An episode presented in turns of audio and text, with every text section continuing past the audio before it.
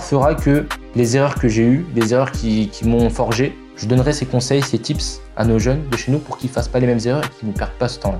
Ce temps de, vadrouille, à courir, à, travailler. Je donne un exemple, j'ai travaillé deux ans et demi, un peu plus de deux ans et demi euh, en CDI à l'aéroport, à Roissy-Charles de Gaulle, comme je suis à 10 minutes euh, de, Roissy, sauf que bah, 10 minutes en voiture. J'avais pas le permis, j'avais pas la voiture à l'époque. Donc je mettais presque une heure pour, euh, pour y aller en bus, alors qu'on est à Goussainville. C'est à 10 minutes en voiture. Les, bus qu'on prenait quand je commençais, c'était 5 heures du mat.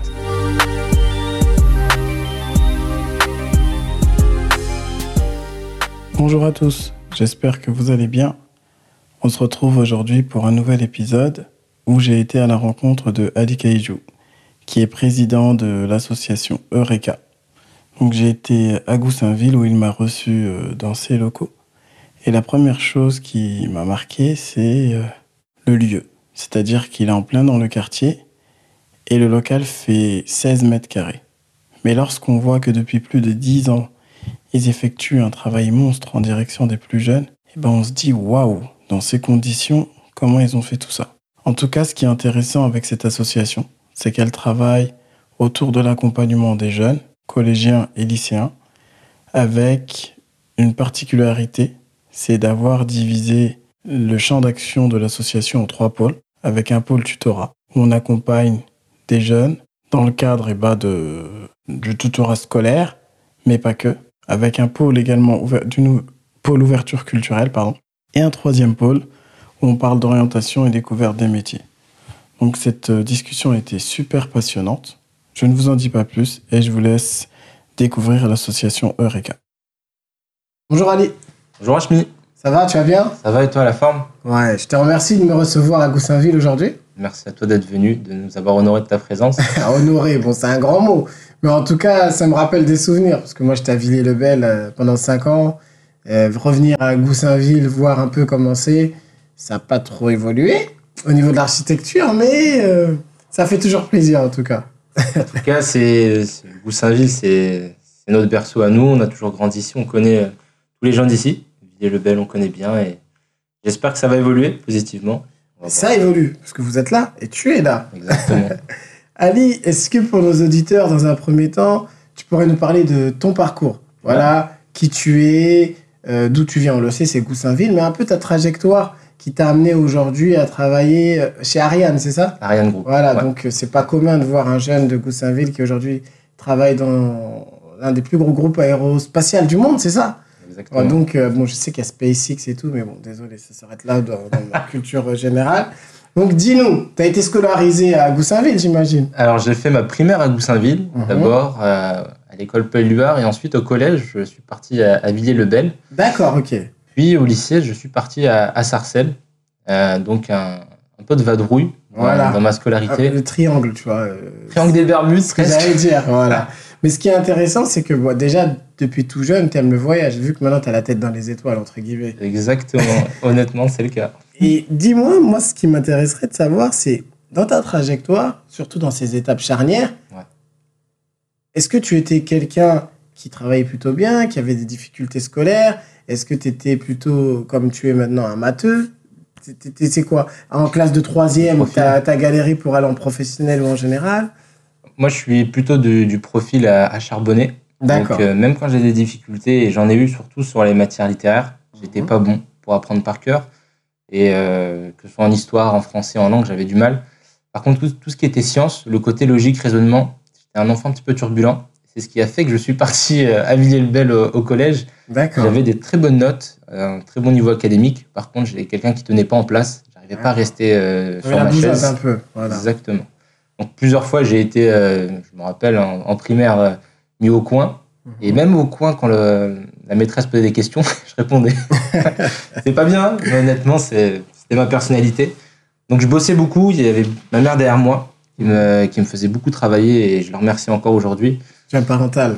Tu vois, nous- c'est- primordial. hein. On le sent. C'est c'est pour moi les, les fondamentaux, les piliers de la réussite, euh, en tout cas, que ce soit personnelle, académique ou professionnelle, c'est l'éducation et l'éducation des parents d'abord. Et après, il y a une grosse partie d'éducation par les fréquentations.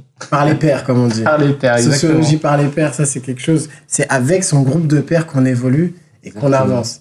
Et euh, donc, tu as pris une trajectoire plutôt pour aller au lycée général, j'imagine Lycée général, Voilà. et depuis tout petit, moi, je voulais être pédiatre.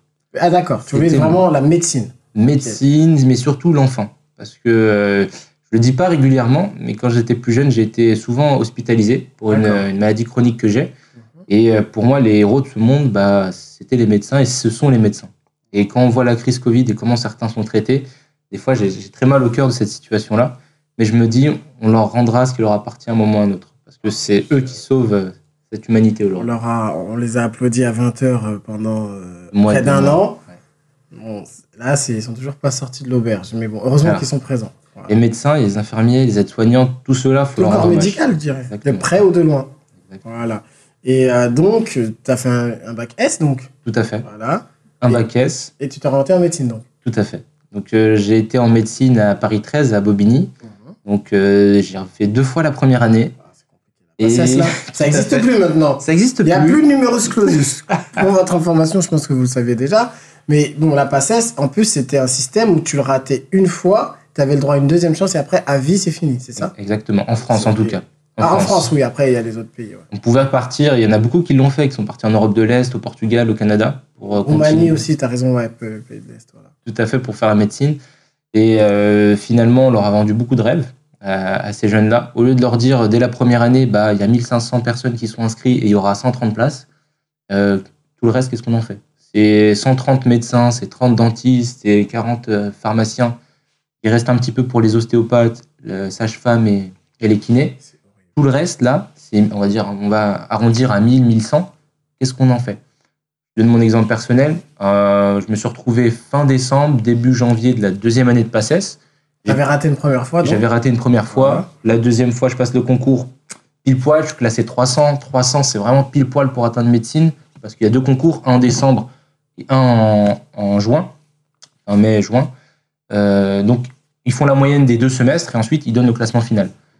Donc, 300, c'est pile poil pour arriver en médecine. Donc, c'était soit je me bats pour faire pharmacie, ou soit je vais faire totalement autre chose. Et moi, euh, je suis quelqu'un de assez buté, assez têtu. Donc, euh, je voulais être pédiatre et je savais que j'avais plus d'espoir. Donc, j'ai arrêté médecine à ce moment-là.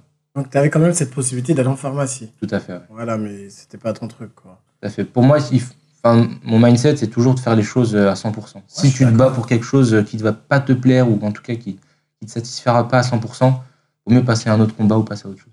Quand même, tu avais cette entrée, entre guillemets, le Graal. Je pense que dans ton entourage, on t'a beaucoup poussé à aller en pharmacie.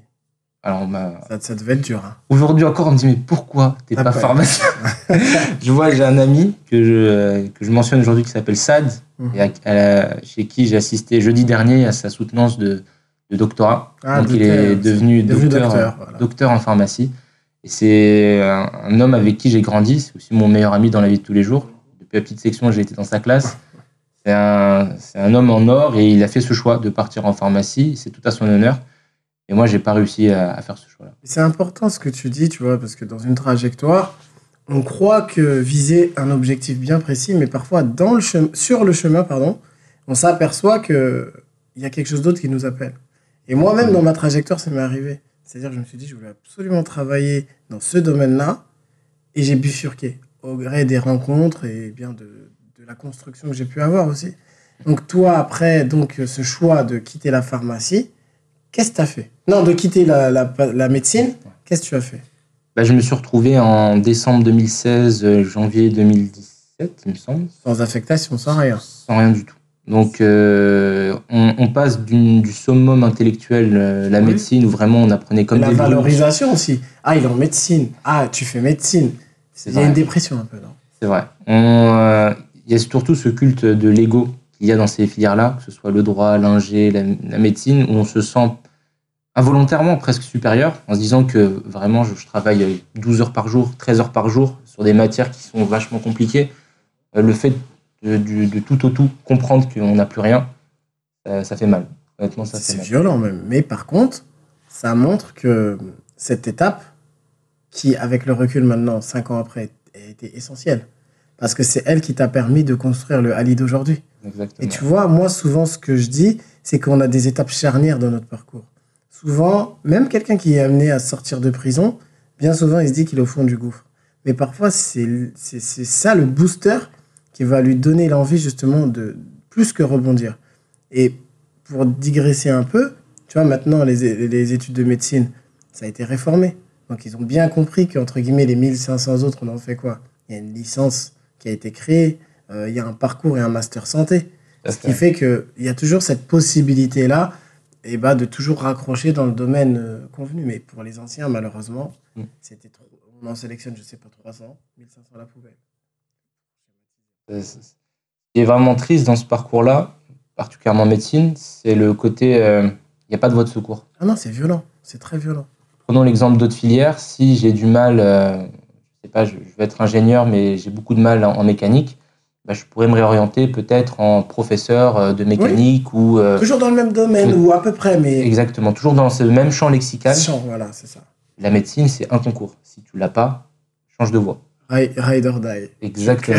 Tu crèves ou tu réussis ou tu crèves. Exactement. Et également, tu vois, il y a hum, un livre que j'ai lu il y a quelques années, s'appelle La machine à trier. Ça a été écrit par euh, deux économistes et deux sociologues, j'ai oublié les noms, et justement qui parlait du système scolaire français qui fonctionnait en, en filière et plus on avance, plus entre guillemets, euh, l'élite se consolide vers une voie, la voie royale, les grandes écoles, la médecine et autres. Et de l'autre côté, tu as tout ce système de filiarisation, bac pro avec toutes les thématiques, bac général, enfin euh, li- licence avec toutes les thématiques, master avec toutes les thématiques, qui de fait font que la société euh, se renouvelle, euh, mais de manière inégalitaire. Vrai. Et franchement, ce livre était super intéressant, je vous le recommande. Et donc voilà, revenons sur ton parcours. Donc, cette période de janvier 2016, c'est ça? C'est ça. Qu'est-ce qui s'est passé? Eh bien, euh, je ne l'ai pas dit, mais dans mon parcours, en troisième, j'avais rencontré un professeur, euh, Monsieur Ndiaye, Mhm. qui euh, était professeur, il me semble, de technologie à l'époque et qui était pilote dans la vie de tous les jours, pilote de ligne. Et euh, pour moi, j'avais jamais rencontré déjà de pilote euh, de toute ma vie, de toute ma Et il scolarité, était prof en même temps. prof de techno euh, dans, un, dans un collège de Villiers-le-Bel. Et euh, ce professeur-là, moi, m'a beaucoup inspiré dans le sens où euh, c'était un professeur qui était issu d'une certaine immigration, qui Mmh, avait sénégalais. vécu Mmh. Sénégal, exactement. Il avait un, un parcours et un vécu qui était assez compliqué. Et euh, le fait qu'il soit pilote, moi, m'avait beaucoup intrigué. Je, je voulais savoir comment il avait fait. Et euh, il, nous vendait beaucoup de rêves, mais concrètement, qu'est-ce qu'on pouvait faire pour atteindre ce parcours-là? Et il voyait que j'étais curieux. Il m'a dit, Ali, tu sais quoi? Moi, je propose des cours du soir pour un diplôme qui s'appelle le BIA, le Mhm. brevet d'initiation à l'aéronautique, en troisième, en plus du Attends, brevet. Tu, tu voles, toi? Tu sais voler? Pas encore. Ah, d'accord. ah, tu m'as fait flipper, là. J'allais dire. Ouah, ça, c'est le podcast de l'espace. Pourquoi pas un jour? Pourquoi pas un jour? Et ce, ce professeur-là, donc en cours du soir, c'était, il me semble, deux soirs par semaine. Donc on suivait des cours de météorologie, d'histoire de l'aviation, etc., etc. Euh, suicidé, moi. et honnêtement, non, honnêtement, c'était passionnant. C'était que de la curiosité intellectuelle, c'était comprendre comment on était arrivé là, euh, comprendre le fait que bah, les guerres, la première et la seconde guerre mondiale, qui ont énormément de, de conséquences dramatiques, mais il y a des conséquences dont on ne parle pas en termes de technologie. L'aviation s'est créée Oui, lors des, guerres. guerres, exactement. L'aviation qu'on connaît aujourd'hui, avec les Spitfire, les Barons Rouges, ce genre de, de, de modèles, c'est créé pendant la guerre. Et toute l'aviation civile, aujourd'hui, bah, c'est c'est des avions qu'on a développés dans les années euh, 50, 60, etc. Et moi, ça m'a passionné, mais je me suis dit que c'était plus une passion personnelle. Et j'étais tracé tout droit pour la médecine, et ça faisait déjà 10 ans que je rêvais d'être pédiatre. Donc en janvier 2017, euh, j'arrête médecine. Ah ouais, pardon, ouais. J'arrête médecine. Donc le BIA, c'était en troisième quand j'étais au collège. Médecine, bon, bah, c'est un échec, je ne sais pas où est-ce que je vais aller. Je commence à travailler pour payer un petit peu euh, ma vie de tous les jours, aider à la maison. quoi? J'ai fait tout et n'importe quoi. Manutention. Et manutention, de la logistique, de l'intérim. J'ai travaillé 7 mois en pizzeria, Ah, c'est violent, tout ça. à la Violent, livraison. mais- C'est le début d'une Formateur. amorce, voilà. Exactement. Ça a été super formateur parce que j'ai rencontré des gens que je ne pensais pas rencontrer dans ma vie.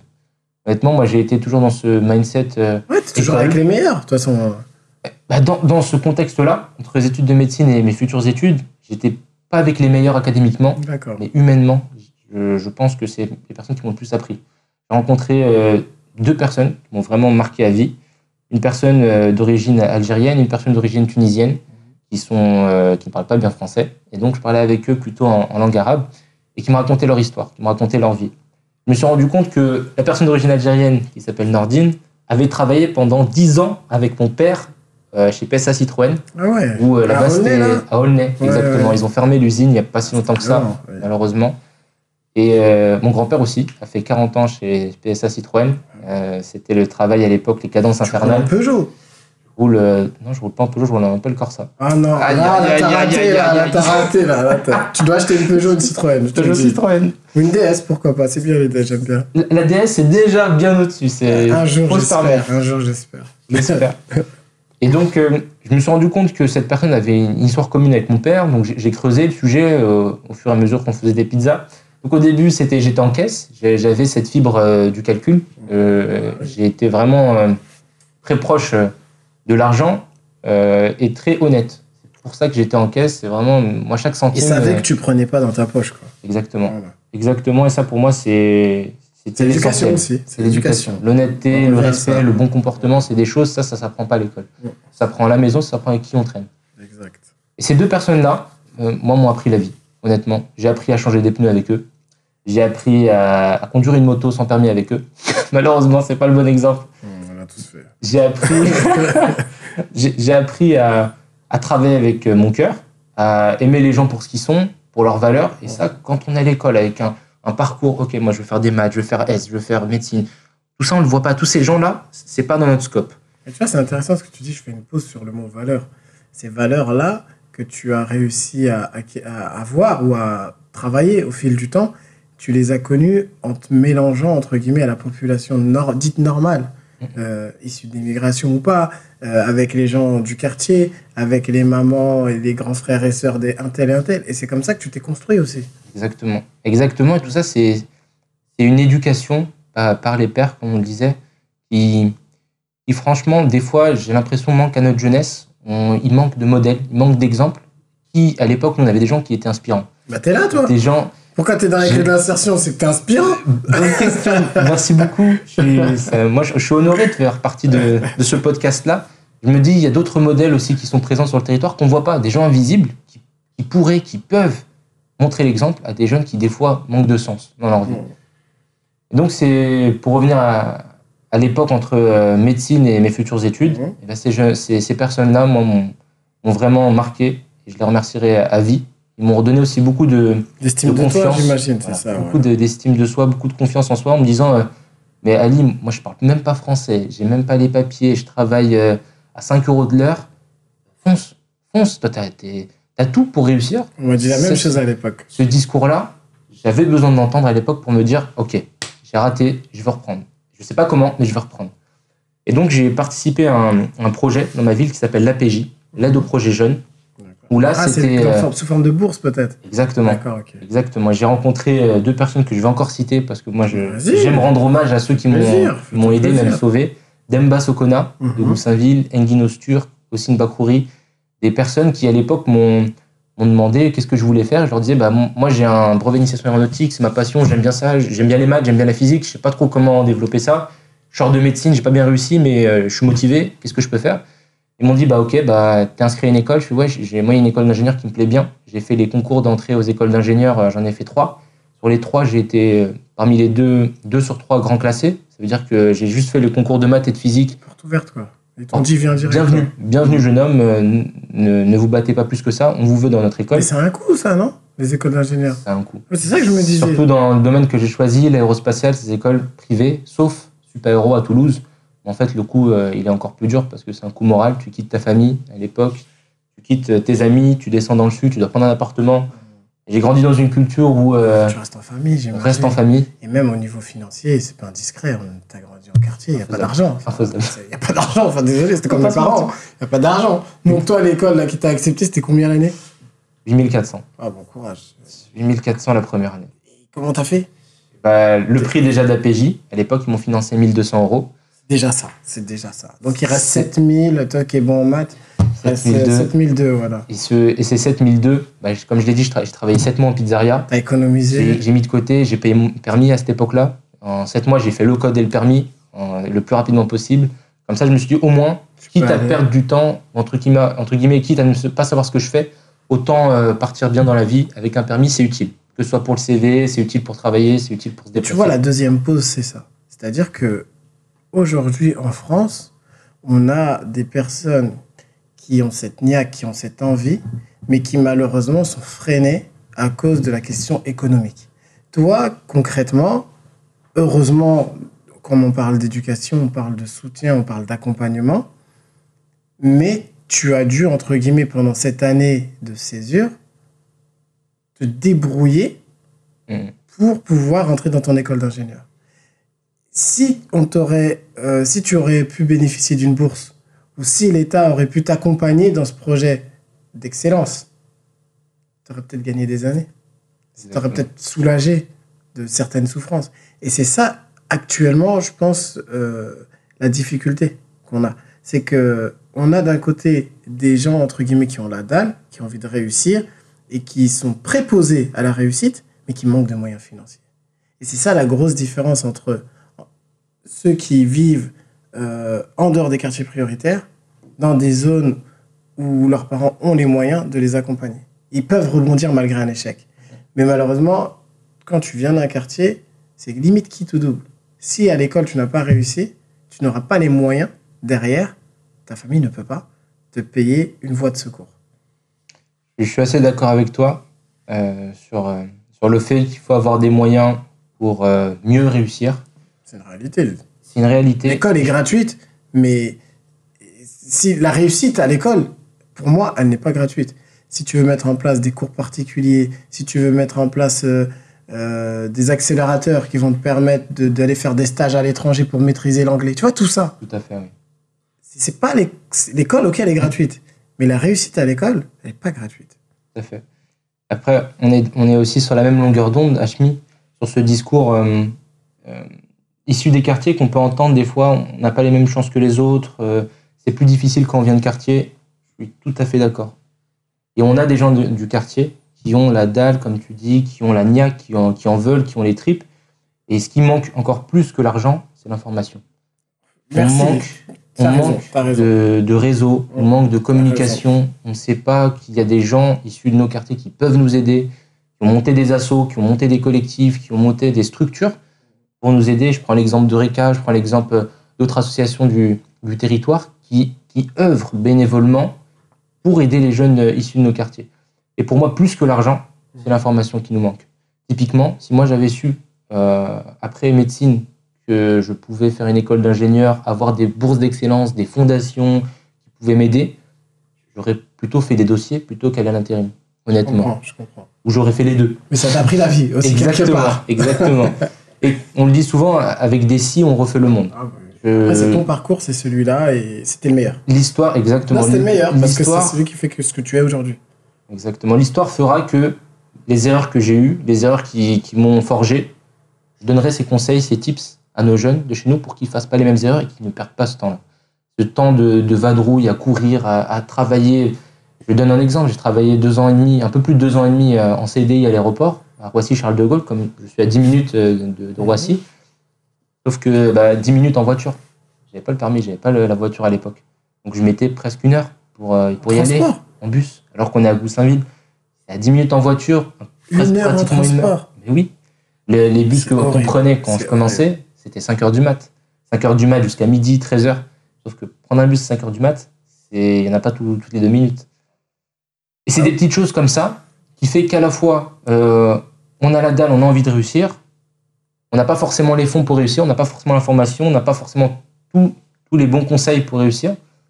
Mais il faut que, ça, il faut que ce soit une flamme en soi. Il faut Et que on- ça brûle. Et on parle que- aussi, de ce que tu dis, c'est important, on parle d'inégalité sociale, Oui. inégalité territoriale, inégalité économique. Tu vois, c'est tout- toutes ces, ces- ces trois choses-là réunies, ça fait, euh, c'est assez violent.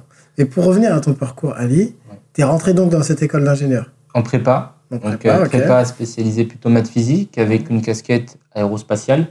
Comme c'était une école spécialisée en aérospatiale, euh, on avait donc euh, les cours euh, comme en prépa de, de maths, de physique, de sciences de l'ingénieur, d'anglais, etc. Avec une, une grosse connotation euh, aéronautique. Et ensuite, le spatial, c'est plus tard, en, en troisième année, après la classe prépa. Donc pendant deux années, il a fallu déjà rattraper le niveau. Ah bah. Parce que quand on sort de médecine, médecine, il n'y a pas de maths. Il y a de la biophysique, il y a des stats, mais c'est pas des physiques de l'ingénieur, ça n'a rien à voir. Et mécanique du point, mécanique du solide, tout ça, ça n'existe pas.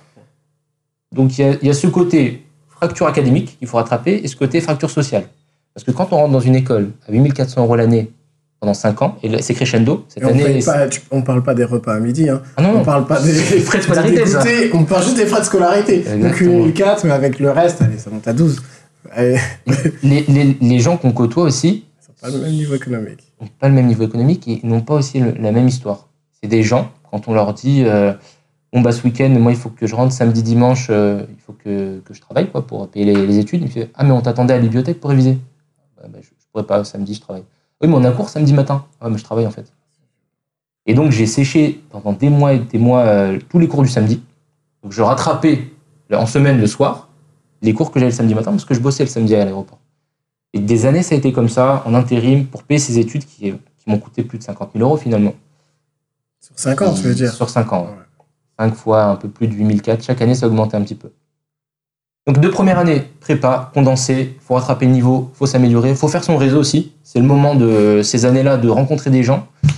Après les deux années de prépa, on entre en école d'ingénieur et là, j'ai choisi une spécialité.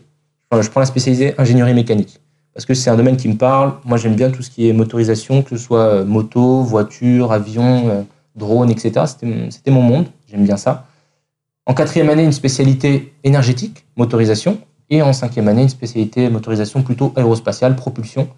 Et j'ai eu la chance de rencontrer des gens vraiment humainement géniaux, euh, issus d'une diversité économique et sociale que je connaissais pas. Des gens qui ont deux maisons de campagne. Des gens qui avaient une voiture à 18 ans. Des gens qui euh, roulaient en, en classe A de chez Mercedes alors qu'ils sortent du bac. Tout cela, c'était un, autre monde pour moi. Je, découvre une société. Des gens qui te disent euh, bah, je vais en vacances euh, au ski. Les vacances de ski, ça va me coûter 5 000, 6 000 euros pour une semaine. Pardon? C'est un autre monde. Et honnêtement, ça m'a fait beaucoup de bien de voir cet autre monde. Je me dis que les jeunes d'ici, vous avez aussi le droit de vivre ça. Le droit de réussir vos études. ça, d'espérer ça. L'espoir, c'est une très bonne chose. Maintenant, il faut aller au bout de ses rêves. Il faut pousser l'ambition à son paroxysme et se dire que c'est faisable et que je vais le faire. Parce que si on se limite juste à se dire que c'est faisable, ça reste un rêve en fait. On n'atteindra jamais ce- cet objectif. Donc 5 ans d'ingénieur qui m'ont énormément plu. Euh, pour être ingénieur, euh, pour les jeunes qui nous écoutent, faut euh, aimer euh, les sciences, faut aimer euh, cet esprit curieux, faut être vraiment vraiment curieux et toujours se poser la question du pourquoi, quel que soit le motif. Euh, je vous donne euh, un exemple. Si vous avez des lunettes, bah, pourquoi vous avez des lentilles convergentes ou divergentes? Si euh, vous avez mal à la tête, pourquoi j'ai mal à la tête? Avant de prendre un médicament. Raisonnez toujours de manière, euh, de manière à toujours challenger Logique, logique. Ouais. euh, vos choix. Et même dans la vie, hein. Ça peut être des questions toutes bêtes. Pourquoi l'avion décolle face au vent? Des choses comme ça qui peuvent paraître compliquées. Pourquoi il faut autant de, de carburant, donc d'ergol, pour une fusée pour qu'elle sorte de l'attraction Des petites choses comme Tu- ça. Tu m'as déjà perdu là. Stop. Eh, moi, je travaille dans la ça. poétique de la vie. Je travaille de... Tu m'as perdu là. Par contre, j'ai eu la chance de visiter les installations de, de, de la fusée aérienne à Kourou. J'ai été en vrai Guyane et j'ai visité Ça, là où il y a les lanceurs des, des missiles, euh, Ça, là où ça part, la salle de lancement. J'ai été dans la salle de lancement. Franchement, j'ai dit, mais c'est un autre monde ce truc. Si c'est pas discret, c'est dans quel cadre? Je suis pas sûr. Je suis Non, c'était quand j'étais directeur de colo. Je suis parti avec un groupe de jeunes à, en Guyane. J'ai fait 10 jours avec eux là-bas. Génial. Et euh, on a eu la chance de visiter. euh, c'est dans une. euh, c'est c'est dans une mangrove, ouais, c'est dans une Ouais. zone euh, fermée en fait, une forêt. C'est- C'est c'est- c'est un lieu fermé, privatisé. Je crois que ça fait 600 km de carrés de. Une ville dans la ville, ouais. Voilà, c'est une ville dans la ville, mais c'est vraiment stylé. C'est quoi. génialissime. On en parlera après le podcast. Avec plaisir. Mais euh, pour revenir euh, justement à ton parcours, franchement, chapeau. hein. C'est ouf. Et surtout dans, des, euh, dans un domaine qui est tel que les sciences dures. Parce que les sciences dures, c'est c'est vraiment euh, l'élite, je dirais, qui a accès à ce, ce savoir. Et, et ton parcours nous a montré que tu as galéré. Tu as galéré, tu as galéré, tu pas lâché, tu as réussi. Mais tu es la réussite, mais derrière, il y a peut-être 100 000 personnes qui ont raté. Tu vois ce que je veux dire? Exact. ouais. Et c'est important de mettre en relief. Ok, t'as réussi, c'est bien, mais combien de jeunes, ils ont eu ton rêve de faire ça, mais ils n'ont pas pu malheureusement, parce qu'ils avaient peut-être euh, des parents qui n'étaient pas en capacité euh, de pouvoir les aider, de les accompagner, ou ils avaient des frères et sœurs et sur les- il fallait qu'ils s'occupent d'eux. Toi, t'as eu cette chance, mais c'est pas donné à tous. Pour, être tout à fait franc, moi, ma, mon- ma grande réussite, c'est d'avoir euh, su allier ma vie de famille avec, euh, avec mes études. Moi, je le sens. C'est des études qui sont prenantes, euh, où la plupart des, de mes collègues à l'école avaient tous un appart à côté de l'école. En prépa, ils ont tous un appart. Pour réviser, c'est Ouais, beaucoup ouais, plus simple. Enfin, il y a toute la fatigue du transport. Pour aller là où j'étais, c'était à Ivry-sur-Seine. Je mettais une heure un quart, matin et soir. Ah, c'est dans 94. hein, oui. 94. En ville, là, c'est horrible. Avec le RERD, honnêtement, vous nous avez pas Tu facilité. révisais dans le train, en fait. dans le train le soir, euh, même au travail, la pause du midi. On avait des partiels lundi. Je travaillais samedi, dimanche. Donc à chaque pause du midi, j'étais là 30 minutes à réviser, ou une heure, ça dépendait. Parce que lundi, je sais que j'aurais pas eu le temps ce week-end-là. Donc c'était soit je révise vendredi soir, mais la semaine, j'étais mort de fatigue, soit c'était euh, bah, pendant les heures de, de boulot. quoi. Non, t'as- Il y a des- il y a des années où c'était vraiment dur. On va pas se plaindre, parce qu'il y en a qui vivent des conditions encore plus dures que les nôtres. Et j'aimerais aussi mettre en relief un- un- quelque chose. J'ai eu la chance de voyager dans le cadre de mes études. Et ça, c'est quelque chose que j'aimerais transmettre aux jeunes. Si vous avez cette opportunité, si vous avez cette chance, ce- pratiquement ce privilège pour des jeunes du quartier, voyagez. Nous, ils nous l'ont obligé dans le cadre de mes études. En deuxième année d'ingénieur, donc euh, en quatrième année, bac plus 4, ils nous forçaient à aller six mois à l'étranger. Business, c'est English. C'est-à-dire qu'il il faut, il faut parler anglais et dans les matières scientifiques, tous les manuels sont en anglais. Toi, t'as pas le choix, en fait. Exactement, et encore plus que dans les manuels, avec euh, ceux avec qui je travaille, c'est des Chinois, c'est des Russes, c'est des euh, Américains, c'est des gens d'Afrique du Sud, des, des Africains en général. C'est des gens qui ont besoin d'avoir euh, un discours qui est fluide et cohérent. Ouais, la seule manière de le faire, bah, C'est pas en français, c'est en anglais. Et euh, bah, j'ai eu la chance de partir six mois en Chine, donc euh, à Taïwan, qui est pas la Ouais, République de d'accord. Chine, Non, t'as- t'as- Taipei, t'es à Taipei, donc. à Tainan. Tainan, Taipei, la capitale ouais. du Nord, Ouais, ouais, ouais. Tainan, la Ouais, capitale du Sud. Et euh, je dis la Chine parce que la Chine a, a cette particularité de vouloir euh, englober Hong Kong et Taïwan. Mais Taïwan, c'est spécial encore. On parle de Chine, mais Taïwan, c'est spécial. c'est- c'est- c'est la, Chi- c'est la, La Chine ouverte, la- Chine qui, qui, qui, qui clame son indépendance. C'est-à-dire, on, est, Exactement. c'est, on a la culture chinoise, mais historiquement, ils ont toujours été en guerre avec le continent. Tu vois Ce qui fait que même maintenant, c'est les tensions actuelles. Mais Taïwan, Taïwan, c'est pas, c'est, c'est, c'est la culture chinoise, mais c'est pas la Chine. Exactement. Tu, tu vois la, la subtilité? Et même pour l'anecdote, Taïwan, historiquement, en fait, ce sont les riches chinois qui ont fui Mao Zedong et le communisme. Mhm. Ils sont exilés sur cette île. D'accord. Et donc, euh, le temps que tout le communisme se mette en place sur le territoire euh, continental de Chine, ils ne se sont pas occupés des îles limitrophes. Ouais. Et donc, Taïwan a su grandir et s'accroître. Et on voit même à Taïwan la culture. On voit une culture japonaise, une culture coréenne, une culture chinoise, une culture aussi issue des îles euh, limitrophes, que ce soit les Philippines, l'Indonésie. On en voit beaucoup. Et donc, ce qui est, ce qui est magnifique dans cette île-là, on dirait pratiquement une petite euh, île de la Réunion. où Il y a énormément de Un culture melting pot, tu veux dire, c'est vraiment- melting pot culturel et religieux. Et ça, c'était fou d'avoir à la fois euh, des, des temples, donc euh, bouddhistes, hindouistes, etc., des mosquées, des églises. Euh, et ça, ça, ce, ce melting pot en plein milieu de l'Asie, eh ben, je m'y attendais pas, honnêtement. Resté six mois à Taï- Taï- Non, Taïwan. Taïwan. Voilà, Taïwan. Et c'est pas si grand que ça. hein. On, a, on a eu la chance de faire un road trip là-bas, donc tout le tour de l'île. C'était pendant un week-end entre guillemets de, de vacances. C'était trois jours. Et euh, on a découvert des cultures euh, très différentes, que ce soit au nord, au sud, à l'ouest ou à l'est. Ça n'avait rien à voir. Et ça, pour une petite île comme ça, c'est assez surprenant. C'est bien, c'est stylé. De Goussainville à Taïwan, bientôt de Goussainville à la NASA. Ah, il, faut, il faut, bah, il faut, SpaceX, tout ça. Enfin, désolé, Ah. je vois ça à la télé, mais. Avant même la NASA, l'ESA. On a une Oui, agence spatiale européenne. Et moi, je suis très, très cocorico, très patriote. Mhm. Je suis très fier d'avoir vécu en France, d'avoir grandi en France, d'être né en France. Je, je considère que moi, le fait que mes grands-parents soient venus en France, pour nous, ça nous a sauvés euh, de là où on était. Euh, et je suis très fier de mes origines. Je suis d'origine marocaine. C'est vrai qu'à l'époque, dans les années euh, 70, quelque chose comme ça, ça a été euh, à la frontière algérienne très compliqué de survivre. Et moi, mon grand-père a fait le choix de venir en France travailler. C'est la France qui l'a appelé. Moi, je- j'ai ce ressenti quand même d'être, euh, d'avoir réussi vis-à-vis de mon grand-père. C'est Oui, plus pour je lui comprends. que je lui dis, Mhm. bah, regarde JD, euh, regarde où est-ce que j'en suis grâce à toi. Et tous les ans, je repars cause, au, tout à fait. tous les ans, je repars au Maroc, tous les ans, je revois mes grands-parents, ma famille, etc. T'as les deux pieds. Et on a les- français, marocain. Voilà, c'est comme moi, je suis franco-sénégalais. C'est c'est ça aussi la richesse, c'est ça la culture euh, que mes Exactement. parents m'ont m'ont- m'ont donné et qui fait que je suis le Hachmi d'aujourd'hui. Et ce qui fait que tu es le Ali d'aujourd'hui. Et de là, bien évidemment, toujours dans ce côté-là, j'apprends où je prends et je donne, il y a Eureka. Donc Eureka, c'est l'association que tu présides actuellement, Tout à fait. qui accompagne des collégiens et des lycéens dans le cadre de leur euh, scolarité. Tout à fait. Voilà, à travers les trois pôles qui sont le tutorat scolaire, l'ouverture culturelle et l'orientation. Est-ce que tu peux nous parler un peu plus de Eureka, s'il te plaît? Avec plaisir. Et je ne l'ai pas dit tout à l'heure, mais l'aide au projet jeune, les 1200 euros qui ont été financés entre les études de médecine et d'ingénieur, il y avait une contribution réciproque. C'était faire du bénévolat. Ah bah alors là, t'as Et en fait, c'est ce que j'ai fait. J'avais le choix entre l'association des commerçants du cœur, le football et euh, Eureka. Football, là, on peut pas, on peut pas être bon partout. Le football, c'est Ouais. pas pour moi.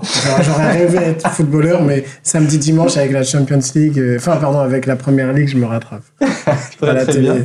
Commerçant du cœur, ça c'est plutôt sur mes temps libres. Donc j'avais choisi Eureka à l'époque parce que je me disais que c'était le seul moyen de faire du bien sur le territoire. c'est- Eureka existait déjà. Eureka C'est existait. important. Tu l'as pas créé. C'est une association, entre guillemets, des plus grands, des plus grands du quartier qui l'ont fait. Exactement. Je vais la présenter. Et j'ai rejoint Eureka il y a 5 ans. C'était donc une association qui était menée par Kader et Marwan, deux anciens lycéens du lycée Romain Roland de Goussainville. Elle a été créée en 2010. Donc c'est une association qui a fêté ses 12 ans cette année en 2022. Et euh, quand j'ai rejoint l'association, c'était plutôt en tant que bénévole, tuteur de mathématiques. Donc plutôt pour les grands, les secondes, les terminales. On avait euh, des terminales pour les révisions du bac.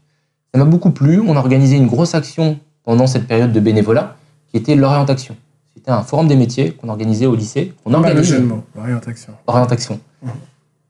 Un forum des métiers qu'on organise au lycée de la ville et euh, qui regroupe chaque année entre 1000 et 1500 jeunes. C'est une ingénierie qui était monstre et je me suis, je me suis rendu compte qu'en fait, il y avait des choses qui existaient, mais qu'on avait du mal à les valoriser. Donc à partir de là, j'arrive en février 2017. En juillet 2017, je deviens trésorier de l'association. Ça m'a tellement plu que je me suis Ah, investi. t'étais là tous les jours, en fait. Exactement. C'est les mêmes le locaux. C'est les mêmes locaux Les mêmes locaux. Ah, bah voilà, bah, ça existe depuis longtemps. On n'a pas bougé de- depuis 5 ans, depuis euh, même 10 ans. Euh, et euh, ensuite trésorier en, en 2017, président en juillet 2019. Et c'est ce que je suis depuis, président de RECA. Donc c'est une association euh, qui regroupe trois pôles, comme tu l'as dit, tutorat scolaire, où là c'est des, des cours qu'on organise, du soutien scolaire euh, le samedi et le dimanche, de 9h à 17h, sous créneau de 2 heures. Donc, c'est-à-dire tous les deux heures, on change euh, de, de cours. Donc, c'est des mathématiques, du français. Ça peut être complété par l'histoire, géographie, éducation morale et civique, la physique-chimie ou de l'anglais. D'accord. Et donc, euh, par exemple, pour donner un exemple, en 2021, on a 35 tutorats qui ont lieu tous les samedis et dimanches. Avec une équipe cette année de 18 euh, personnes. C'est petit ici. Tout Oui. ça, ça tient ici. Tout ça ne tient pas ici. Ah, c'est a- clair, il faut grandir là. C'est ce, qui nous manque. L'État, si vous entendez, euh, et il faut, faut les aider, les accompagner pour qu'ils aient un, un local plus grand, parce que là, c'est vraiment petit. pour vous donner des dimensions, euh, cher auditeur, c'est 16 mètres carrés ici. 16 mètres carrés, et t'as Pardon. 35 gamins qui viennent. Non, 35 tutorats. Oui. 35 tutorats. Par tutorat, il y a 5 élèves, 5 à 6 élèves et un tuteur. Chaque tuteur, c'est un étudiant. Du bac plus 2 au bac plus 7. Mhm. Cette année, on a la chance de fêter nos deux premiers doctorants de l'équipe Eureka. Doctorant. Exactement. Oh là là. Euh, J'ai dit tout à l'heure, Sad, docteur en pharmacie, Oui. et Farid, qui est en train de soutenir sa thèse en 2022, qui sera lui docteur en mathématiques. Il est euh, ancien responsable tutorat d'Eureka, ancien bénévole d'Eureka, et il est aujourd'hui professeur de mathématiques, agrégé de mathématiques au lycée Romain Roland. C'est un monstre. C'est une brute, c'est une brute en mathématiques. Alors là, c'est un monstre. Tu veux faire des jeux, on fait un jeu de maths. Non, non. Ah oui, c'est exactement ça. Ah, Il est en train de créer des jeux en ce moment, euh, liés aux mathématiques et aussi à un peu de programmation, du numérique, du codage. non, fort. Et franchement, on- c'est des jeunes du territoire, c'est des jeunes qui ont vécu ici, qui ont grandi ici. Chapeau, il y, a du, il y a du travail qui a été fait. Et euh, là, justement, là, tu m'as parlé du premier pôle. Le deuxième, c'est l'ouverture culturelle. Qu'est-ce que vous faites? Alors, sur l'ouverture culturelle, avant même, si je peux terminer sur le tutorat, il y a tout un axe euh, qu'on aime travailler chez Eureka, c'est la parentalité. D'accord. On a les LPAP, donc la parole aux parents ou la pizza partagée. En général, pas mal, il y a pas toujours, mal, pas mal. toujours une pizza à ce moment-là. C'est de 18h à 20h30 sur des thématiques qui touchent le parent et l'enfant et l'école. Par exemple, euh, en 2021, on en a organisé trois. Euh, harcèlement scolaire et cyberharcèlement, première thématique. La seconde, c'était les écrans et les numériques, à la maison, à l'école et euh, à l'enfant, vis-à-vis de l'enfant. Et la troisième thématique, c'était le mythe de la crise de l'adolescence. Ces trois sujets-là, on les aborde avec le parent, l'enfant, avec une, Un une psychologue, j'imagine. Voilà. Vous Marie-Christelle, vous faites ça dans un centre social de la ville? Soit dans un centre social, soit dans, une, euh, dans un local qui est mis à, À disposition, disposition gracieusement par la ville. par la ville. Exactement. On a, on a un soutien qui est non négligeable de la ville et euh, du département. Ils mettent à disposition euh, des locaux, mais c'est que du ponctuel. C'est ce qui nous manque. On, arrive, on a du mal à avoir une, une cohérence dans le temps, parce que c'est des locaux qui ne nous appartiennent pas. Ce qui est bien, c'est qu'il y a un maillage qui est fait au niveau territorial. Où, voilà, il y a un vrai travail de partenariat qui est effectué avec la municipalité, avec le département et j'imagine la politique de la ville et les services de l'État. Exactement. Voilà. C'est un peu mon domaine, c'est pour ça. que je- voilà. Puis c'est bien déjà, vous êtes identifié. Maintenant, c'est la question, c'est voilà comment vous allez grandir et pérenniser votre modèle pour les dix prochaines années. Exactement. Alors pour passer maintenant même sur le, deuxième volet, ouverture Ouais. culturelle, c'est deux actions. La première, c'est des sorties. On organise une par mois. Une par mois, cinq scientifiques et, et industriels, cinq artistiques et littéraires. Pour vous donner des exemples, euh, le 27 décembre, ils partent au musée du Louvre et l'après-midi, le matin, et l'après-midi, ils visitent l'Assemblée nationale. Donc ça, c'est le 27 décembre 2021. Euh, D'autres sorties qui sont prévues, musée du Quai Branly, musée des Arts et Métiers, Georges Pompidou. Et c'est euh, des- approprier la, la culture euh, de, de, bah, de Paris, quoi. Je veux dire, Paris, c'est Exactement. pas très loin, mais on sait très bien que les jeunes ont du mal à aller à Paris. Là, les accompagner, c'est super. plus que les accompagner. Fa- Faire avec Chaque- eux, quoi. Sur chacune des sorties, ils ont un livret où Ah, ils, doivent préparer donc cette sortie, qu'est-ce qu'ils vont voir, et à la fin de la journée, quand ça a été créé, quand ça a été rénové, exactement. différentes salles. Ah, Typiquement, le Panthéon, euh, tous ceux qui sont enterrés au Panthéon, il y a toujours une étude sur ceux qui sont au Panthéon, et c'est des gens emblématiques de la Vous avez nation. rajouté la dernière, j'espère. Pas encore. D'accord. Madame. Baker, pas encore. Voilà. Ça va pas tarder. et à chaque fois qu'on organise ces sorties-là, on a toujours un taux de participation qui est plein. Que ce soit Ça m'étonne pas. des étudiants, donc ceux qui accompagnent, des élèves et même des parents. Des parents qui veulent venir pour leur culture personnelle. Fait un coût symbolique?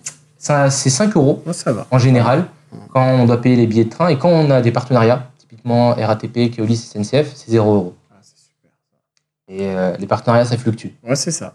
Et c'est le jeu. Et on nous fait notre mieux sur sponsor. ça. Si les sponsors écoutent, un sponsor qui veut s'allier à ça, il y a deux doctorants en plus qui sont sortis de la sauce. Exactement. C'est c'est pas négligé. Les 10 sorties par an, il y aura toujours aussi une sortie extramuros. Euh, on avait fait il n'y a pas si longtemps que ça le- la cité médiévale de Provins. Super. Cette année, c'est le mémorial de Caen. Et donc, c'est les plages du débarquement de Normandie, les plages de la Seconde Guerre mondiale. Donc vous prenez un quart, vous montez. et voilà. Exactement. C'est un coup, ça. hein. C'est un coût, et en général, et euh, on remercie cette- la, munici- la municipalité qui nous aide pour ça, elle met à disposition le car. Ah, mais c'est super. Franchement, En parce que général. je me souviens quand j'étais chef de service jeunesse, pour aller jusque là-bas, je payais, c'était 1000 euros, je crois, le Exactement, quart, c'est ou ça. 1002, un truc comme ça. C'est Super cher. Mais c'est normal, c'est les tarifs. hein. Donc ça, c'est le côté, euh, le premier volet de l'ouverture culturelle. Le second volet, c'est les ateliers. Donc il y a un atelier qui est, plusieurs ateliers qu'on crée, qu'on a créé. Atelier éloquence, euh, c'est un atelier qu'on a créé suite à une rencontre avec plusieurs artistes. Euh, les deux premiers, ce sont Lajli et Leila Si. Ah, c'est super. C'était euh, lors d'une rencontre au Palais de Tokyo, euh, où là, c'était une présentation de court-trage mais. Donc, c'est toute une structure, un collectif qui présente toutes les, tous les arts issus de banlieue. Et c'était vraiment quelque chose qui nous a marqué. Et quelques mois après, total hasard, on a eu un, un chanteur, rappeur, artiste, poète et grand de ce monde, qui s'appelle Kerry James, qui est venu faire un concert à Goussainville. Et on a reçu un prix. Euh, J'ai reçu un prix personnellement pour mes études et pour mes engagements bénévoles avec J'ai Eureka. vu sur les réseaux sociaux, c'était pas un chèque. euh, Exactement. Si, si. Il m'a Ouais. aidé à financer 1500 euros pour ma cinquième année d'ingénieur et je, je le remercie encore tous les jours. Avec son association, oui. Son association qui a financé, c'est euh, ACES, Oui. Apprendre, Comprendre, Entreprendre et, et S'investir. Et c'était aussi financé par euh, des personnalités, dont une moi, qui m'a marqué, ce qui était Nabil Fekir, Ouais. qui a participé à ce financement-là. Et on a lancé un atelier qui s'appelle Atelier Éloquence, avec une grosse association d'Aubervilliers qui s'appelle Éloquence des banlieues, où là, c'est pendant cinq séances, on donne aux jeunes tous les codes pour s'exprimer. Jeu du regard, intonation, jeu du corps, décomplexé de soi. Et à la fin de l'année, un concours d'art oratoire, de joute oratoire sur le territoire. Premier atelier, l'éloquence. Deuxième atelier, est atelier codage et programmation. Donc c'est un atelier qui est mené par Cyril Yang, qui euh, est un étudiant de l'Institut Galilée, qui a un parcours incroyablissime, qui est issu euh, du Sénégal, d'une immigration très difficilement vécue, et qui a appris à grandir euh, parmi tout le monde. Quelqu'un qui parlait pas du tout français, très très peu français, qui a eu beaucoup de mal à trouver un logement, qui a perdu sa sœur et son père en arrivant en France, qui s'est retrouvé tout seul, sa mère au pays. Et c'est quelqu'un qui a une, joie de vivre et une niaque incommensurable. Ce sont des jeunes, des gens qui ont, qui ont des vécus euh, de prime abord euh, insolites et atypiques, qui ne peuvent pas être vécus par un humain lambda, qui te donnent la force de vivre, cette joie de vivre. Et C'est est- ça la est force de- des associations comme Eureka, c'est qu'on a une thématique qui est le tutorat, on a une matière, mais derrière, il y a tout ce qui est la transmission de savoir informel. Tout tout ce vécu, ce que tu as pu avoir dans la pizzeria ou dans tes années où tu étais manutentionnaire, les rencontres que tu as pu faire, c'est ça qui t'a forgé et t'a construit euh, le Ali social. Et les gamins, en fait, il y a la dimension purement académique, mais demain, tu, tu construis les futurs citoyens de demain. Exactement. Et ces citoyens-là, c'est leur donner toutes les billes que de faire des temps de discussion et de les amener à grandir. Parce que ils ont tous un potentiel caché, on ne sait pas dans quel domaine, mais l'objectif de Reka, c'est de faire de ces jeunes-là eh ben, des adultes responsables, tout simplement. Tout à fait. Tout à fait. Et ensuite, on a l'orientation, justement. L'orientation. L'orientation, donc, c'est euh, mené par deux grands projets. Donc, le, trois grands projets, je dirais. Le premier, c'est l'orientation, les forums des métiers qu'on organise, Oui. un au lycée et un au collège. D'accord. Cette année, ce sera au lycée Romain Roland, comme tous les ans, et au collège Montaigne, Michel de Montaigne. D'accord. Euh, sur ce projet-là, on a eu la chance d'être labellisé Cité éducative. Ah, et je le cite parce que c'est un label qui va forcément nous donner énormément de force et d'impact sur ce projet. Je viens de finaliser ma cité éducative, euh, là où je travaille. Bravo. Gros projet, gros, gros, gros projet, mais c'est des moyens et c'est une feuille de route qui va vous permettre justement de pouvoir déployer encore plus votre action sur le territoire. Plus notre action, aussi la structurer, nous donner des moyens Tout à fait, complémentaires. Clairement. Et honnêtement, c'était un besoin qu'on avait parce que ce sont des actions qu'on mène depuis plus de 5 ans, ce- ces, ces forums des métiers.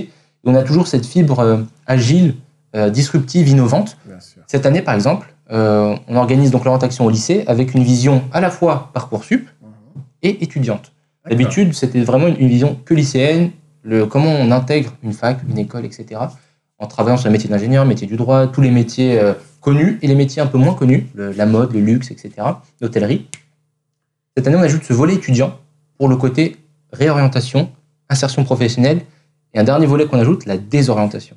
Des jeunes qui ont, on leur a vendu du rêve, sont trompés en, en cours de route, en L1, en L2, et qui veulent se réorienter, mais qui ne savent pas quoi faire.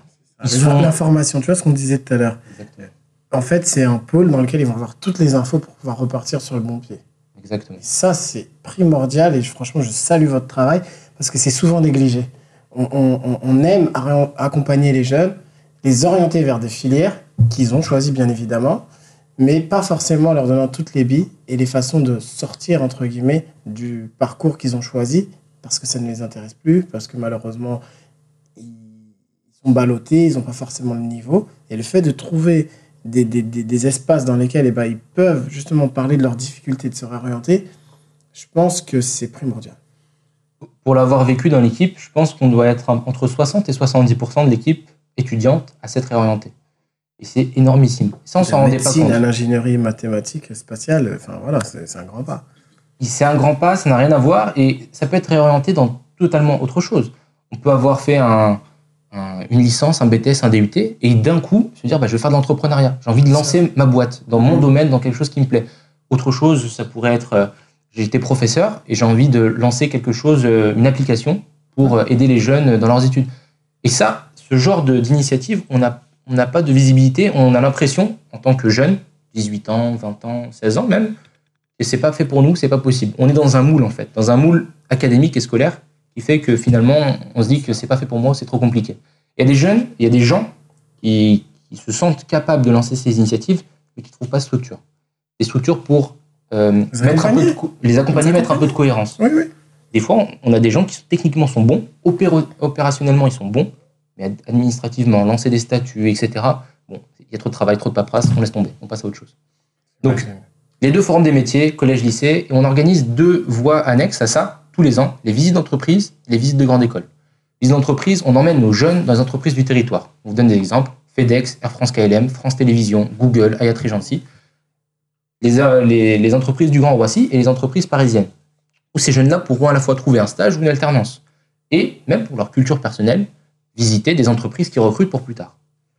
Donc ça, c'est visites d'entreprise. Et visites de grande école, c'est un volet qui a été créé euh, l'an passé, où là, on emmène nos jeunes euh, dans les écoles dites grandes ou prestigieuses. Pour un peu euh, démystifier, qu'est-ce que ça veut dire qu'une grande école? Qu'est-ce que c'est qu'une une école prestigieuse? Est-ce que moi, j'ai accès à ces écoles-là? Je vous donne un exemple. Sciences Po Paris réserve un quota, un pourcentage pour des élèves issus des quartiers prioritaires. Il y a un concours qu'il faut mener, alors ça a changé récemment, mais maintenant c'est de la seconde à la terminale, il faut suivre des cours. Et ensuite, arriver directement en terminale, vous avez une voie royale qui est tracée pour vous, enfants euh, jeunes issus de- des quartiers prioritaires. Tu n'as pas d'écrit, mais tu passes un oral sous dossier. Tout à fait. Ouais. Tout à fait. Et ça, c'est un privilège. C'est un privilège qu'on a, mais qu'on ne sait pas. Typiquement, Sciences Po. HEC, il y a les mêmes procédures. Tu as même, des, tu as même des, des, des professeurs qui connaissent ces, ces voies-là Mhm. et qui euh, connaissent les codes de l'école, inscrivent leurs enfants dans ces collèges avec les prépas intégrés Sciences Po pour les aider, entre guillemets, à entrer plus facilement dans les voies royales. C'est-à-dire que ces voies royales-là sont même détournées parfois par Exact. ceux qui ont déjà les codes. Exactement. Et je peux même donner un exemple concret. On a un bénévole, un tuteur de mathématiques qui s'appelle Ryan. En classe de troisième, il était bon académiquement. Et c'était pas une lumière, il n'a pas 19 de moyenne générale, mais il était bon. Le directeur, le proviseur du collège euh, l'a sollicité pour intégrer une école particulière qui est le lycée Henri IV. qui est un des meilleurs lycées de France. Oui, le grand Henri IV, là, tu me parles. Charlemagne, c'était des lycées vraiment incroyablissimes pour leur De prépa. Exactement. Et ce jeune-là, il est bénévole chez Eureka, il est tuteur de mathématiques, et il explique son parcours qui est lambda, Lambda, voilà. qui est naturel. J'ai fait moi ma primaire à Goussainville, j'ai fait mon collège à Goussainville. On m'a dit est-ce que ça t'intéresse d'aller dans, une, dans un lycée euh, coté, où il faut avoir un bon niveau? Il nous a dit, enfin c'est son vécu, il est arrivé au lycée, c'était pas facile, c'était pas insurmontable. Pas fou, quoi. C'était pas insurmontable. Ouais, et son profil à Ryan, c'est un élève qui fait le minimum. Plus, il est en pas-. Il n'est pas dans l'élitisme à dire bah, je vais travailler 150 heures de plus que les autres pour réussir. C'est quelqu'un qui va droit au but. Il est efficace dans son travail et ça marche. Mais c'est intéressant parce que là, tu m'as montré euh, tout le volet de l'association et on voit que vous faites vraiment un travail à 360 degrés autour du jeune. On parle d'orientation, on parle de tutorat, on parle d'ouverture culturelle, on parle de citoyenneté. Tout ce volet-là, eh ben, ça permet justement de faire grandir toute une génération, toute une cohorte de jeunes euh, issus de ce quartier et leur permettre d'intégrer clairement euh, la société euh, de plein droit et avec tous les outils et les bagages nécessaires pour pouvoir avancer. Et ton parcours aussi, montre que malgré les difficultés que tu as pu avoir, ton état d'esprit, les rencontres que tu as fait et euh, tes objectifs t'ont permis aussi d'atteindre ton but. Exactement. Tout à fait d'accord. Et encore, on peut même pousser le bouchon plus loin. Je vais, je vais l'annoncer en exclusivité euh, sur le podcast euh, d'Ashmi. Au 1er janvier, on crée une nouvelle structure sur le territoire qui est en fait les alumni de RECA ou les clubs des jeunes diplômés. Où là, ce vivier de jeunes, ça. vivier de jeunes de Goussainville qui sont passés par RECA ou même d'ailleurs, on a des jeunes qui viennent de, de Clé-Souilly, de Juilly, du 7-7, du 9-3, du 9-5, du 9-2 chez RECA pour des tutorats. Ce qui veut dire que quand même on a un impact. Et pour consolider cet impact-là, tous les jeunes qui sont passés sur ces 12 dernières années chez Eureka, on va les regrouper dans cette structure. Et ils vont devenir mentors des jeunes qui suivent les cours, entre guillemets, lambda, euh, dans les collèges et dans les lycées euh, du territoire. Là, vous êtes éligible, je, je te le dis aussi, euh, appel à projet autour de un jeune, un mentor, enfin un jeune, un mentor. Donc, il faut y aller, il faut déposer un dossier parce que là, ça s'inscrit pleinement dans ce qui est demandé par, euh, par l'État, de que chaque jeune puisse avoir la possibilité d'être accompagné tout au long de son parcours. Ça, c'est des choses qu'on faisait en fait, Oui, je sais. qu'on faisait informellement. Voilà. Mais ça, là, c'est des choses juste structurer. Exactement. Là, Voilà. on va structurer la chose. Ce sera plus euh, Ah, Ali, est-ce que tu peux me trouver un stage euh, dans le domaine euh, de la com du marketing réseau. Non, maintenant, il y a une nouvelle structure. Il y a des jeunes qui ont grandi dans la même ville que toi ou juste à côté de toi, Gare, Charcel, etc., qui font de la com, qui font du marketing. T'as des ingénieurs, t'as des docteurs, t'as tout. Exactement. T'as tout. Il y a Vous tout. avez tout. Il y a de tout et on va essayer de faire ça bien. Et on va essayer de valoriser ça euh, sur le territoire et un peu plus loin que le territoire aussi. Non, mais c'est super. En tout cas, moi, je te remercie vraiment pour ton invitation, euh, d'avoir accepté mon invitation également, euh, parce que j'ai beaucoup pris de plaisir.